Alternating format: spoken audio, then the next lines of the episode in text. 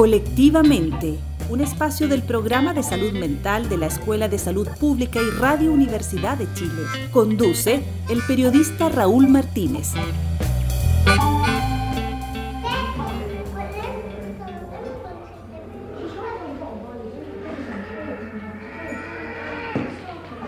Las fiestas de fin de año siempre llegan cargadas de anhelos y deseos de buenos augurios para el ciclo que comienza. En especial para los más chicos, la Navidad es una fecha especial que se vive intensamente a la espera de la llegada de los regalos que muchas veces son deseos que esperan ver hechos realidad. Pero por diversas razones, hay muchos niños que deben pasar estas fiestas internados en recintos hospitalarios algunos de ellos para abordar temas de salud mental. Conversamos con Jennifer Conejero Sandoval, magíster en Psicología Infanto-Juvenil, académico de la Facultad de Medicina de la Universidad de Chile del Departamento de Pediatría y Cirugía Infantil, sobre la forma en que los niños viven estas fiestas. La mayoría de los niños vive estas fiestas con mucha ilusión, que se extiende más allá de los regalos materiales.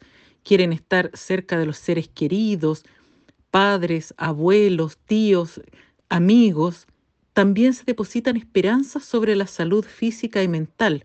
Y en los niños más grandes, los adolescentes, también el anhelo de que el año siguiente sea mejor, poder juntarse con los amigos, retomar actividades que tenían previas a la pandemia.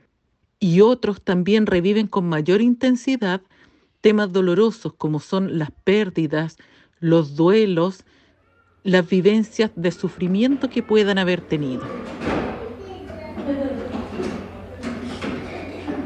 En el caso de los niños que están internados en un recinto hospitalario es mucho más difícil, ¿no?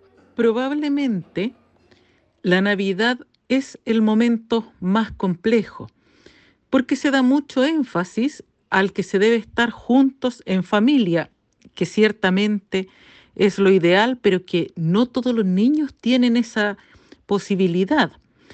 Y se suma al bombardeo de productos a través de la eh, publicidad. Estos productos que te van a hacer feliz, que van a satisfacer todas las necesidades de afecto con un regalo material. En situaciones menos privilegiadas, estos aspectos intensifican la sensación de soledad, de pobreza, de abandono agudizando este proceso. Los últimos dos años han sido particularmente difíciles para niñas, niños y adolescentes que han estado hospitalizados, ya sea por temas de salud tradicional o por temas de salud mental, porque por la pandemia han tenido que estar más solos. Entonces aumenta la sensación de aislamiento, el malestar, la tristeza. En el caso específico de los niños que han estado internados por temas de salud mental, esto puede agudizarse si se sienten culpables de haber causado un problema a la familia. Esta familia que no va a disfrutar Navidad, que no va a disfrutar Año Nuevo o que se sienten rechazados, excluidos en esta hospitalización y por supuesto se pueden agudizar los eh, afectos propios de las afecciones de salud mental que, presentan.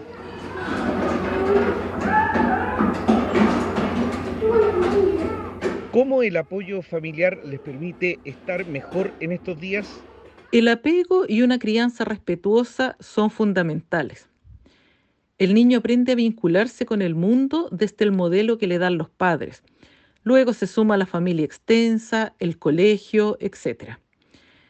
Los niños deberían tener amor y seguridad desde los padres, sentirse aceptados en plenitud, no sentir que fueron o castigo para los padres o que hacen cosas para dañarlos. Por otra parte, hay que mantener los límites saludables que les van a servir para desarrollar el respeto por sí mismo y los otros. Hay que entender que el maltrato como forma de crianza es una de las causas de los problemas de salud mental que nos enfrentamos hoy en día, que llevan como consecuencia la baja autoestima, la falta de empatía, el problema del autocuidado y la falta de respeto por el otro. Entonces hay que dar énfasis en estas pautas cariñosas.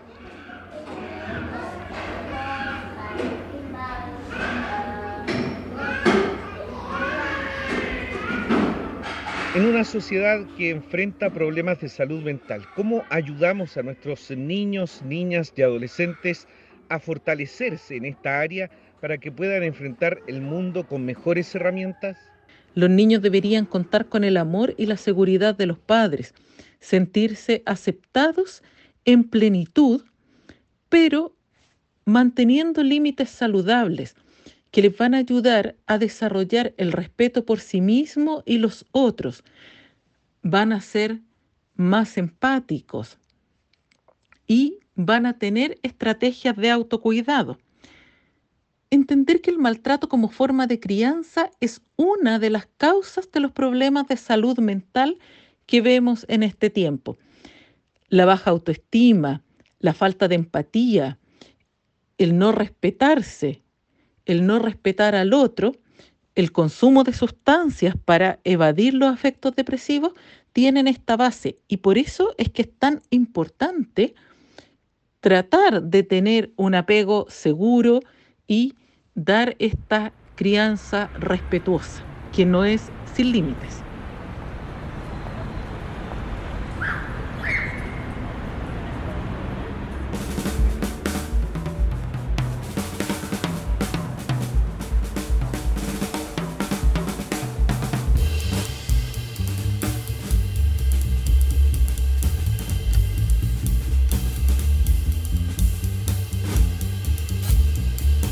Cuando se trata de niños, niñas y adolescentes, muchas veces escuchamos que deben estar primero en la fila, que se debe invertir los recursos que sean necesarios y asegurar un sistema que les permita desarrollarse en plenitud con garantía de sus derechos.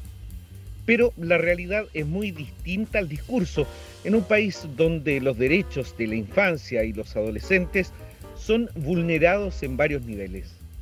Respecto, consultamos a Gonzalo Soto, psicólogo y académico de la Escuela de Salud Pública de la Universidad de Chile, sobre las eh, fortalezas que tiene el sistema de salud para la provisión de salud mental a niños, niñas y adolescentes. Bueno, lamentablemente en nuestro, en nuestro país no hay un sistema fuerte que proteja la salud mental de los niños, niñas y adolescentes. Eh, lamentablemente las políticas públicas en este aspecto eh, son pocas, hay poca priorización eh, enfocada en niños, niñas y adolescentes. No hay dispositivos que apoyen más que nada también a las familias, a los cuidadores, a las cuidadoras, a, los padres, madres. Y de alguna manera, eh, debido un poco a la inequidad que hay también en nuestro país, lamentablemente hay muchos hogares donde hay niños, niñas adolescentes también en situaciones muy precarias, eh, con, por ejemplo, con bien en hogares uniparentales, eh, generalmente con, la madre, con la cuidadora, y en donde lamentablemente no hay mucho apoyo, sobre todo cuando hay en Chile grandes inequidades con respecto al trabajo formal para de las mujeres, con ingresos similares a los hombres, a la misma tarea, a la misma trabajo. Y lamentablemente en ese aspecto, eh, el diagnóstico es que eh, necesitamos fortalecer el sistema con mejores políticas públicas enfocadas en la familia, en los cuidadores, en, los entornos justamente donde los niños se desenvuelven. Lamentablemente también en las grandes ciudades, sobre todo como Santiago, hay mucha segregación social en donde los, los padres a veces tienen que trabajar en otras comunas, que han cuidado a otras personas, no hay un, sistema de apoyo y de soporte y de cuidado alrededor de los niños y adolescentes.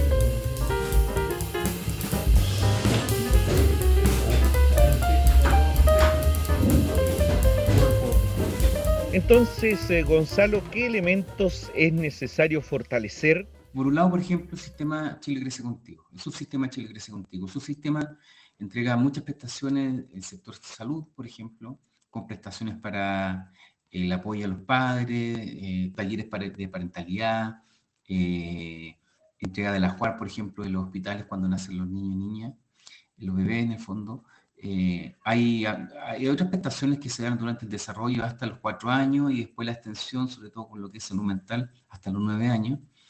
Pero claramente es, eh, se necesita fortalecer, ampliar, universalizar eh, muchas de esas atenciones. También no solo atender a lo que tiene que ir con la prestación de servicios, sino que cuáles son las condiciones en las cuales están los niños y niñas hoy día viviendo y cómo mejorar las condiciones de su entorno, de su familia, de sus cuidadores, para que efectivamente no estén pasando por situaciones de vulneración de derechos y de alguna manera estén alcanzando su máximo potencial. Por ejemplo, eh, las grandes barreras, por ejemplo, de acceso a servicios de calidad, por ejemplo, parques, escuelas, eh, hoy día están muy segregados territorialmente, por ejemplo, en, ciudades como Santiago, que son muy grandes, y en el resto del país también. Entonces, por ejemplo, fortalecer el Chile Crece Contigo, fortalecer programas de prevención de consumo de sustancias en adolescentes, eh, aquellos que efectivamente necesitan servicio, atención, ya en el fondo cuando ya hay un daño, por lo menos tengan un acceso más expedito y un acceso más, eh, eh, más, accesible en el fondo, por ejemplo, a programas de atención o tratamiento para, y de apoyo para las familias y los adolescentes, por ejemplo, que están con problemas de consumo de sustancias. Por ejemplo, lamentablemente Chile hoy día en los top 10 de consumo de alcohol, por ejemplo, y sobre todo de, de, perdón, de marihuana en adolescentes, en población escolar. Eh, por ello es muy importante fortalecer, el servicio y también las condiciones en las cuales los niños viven, nacen y se desarrollan. Y de alguna manera eso es muy importante también fortalecer.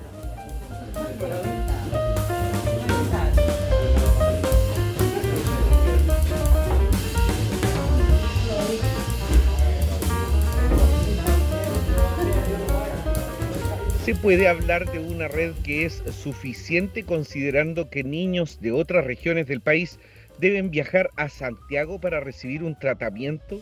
Hay una red, pero no es suficiente considerando la necesidad de los niños y adolescentes, sobre todo aquellos que viven fuera de Santiago. Por ejemplo, eh, territorialmente Chile se divide en 29 servicios de salud, ¿ya? que son como eh, locaciones en el fondo donde se organizan los servicios y no en regiones que son 15, sino en, más pequeñas, por eso son 29.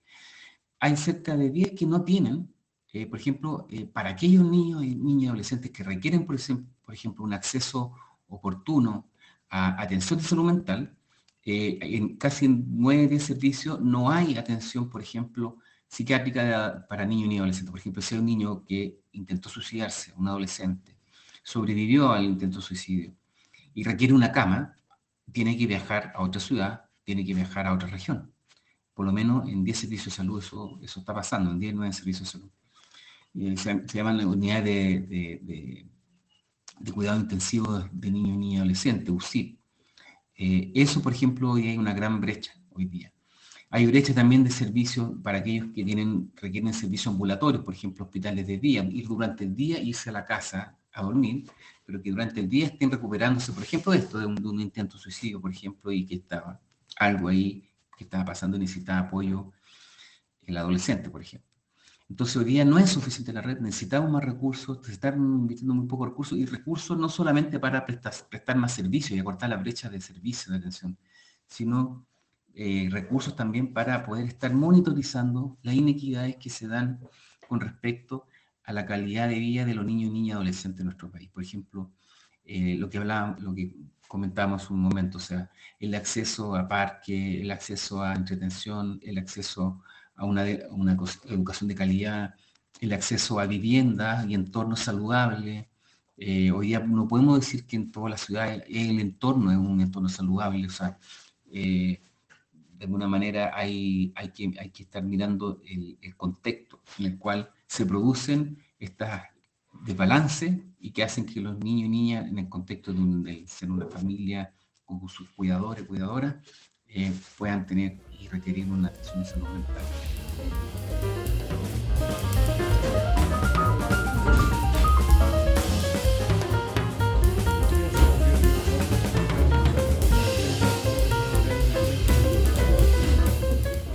En este nuevo año que comienza y donde todo apunta a un gran cambio que se empieza a evidenciar en el país, es de esperar que se incluya de una vez y en acciones concretas el mejoramiento no solo de las condiciones que deben enfrentar los niños, niñas y adolescentes respecto del sistema de salud, sino que en todas las áreas para su desarrollo.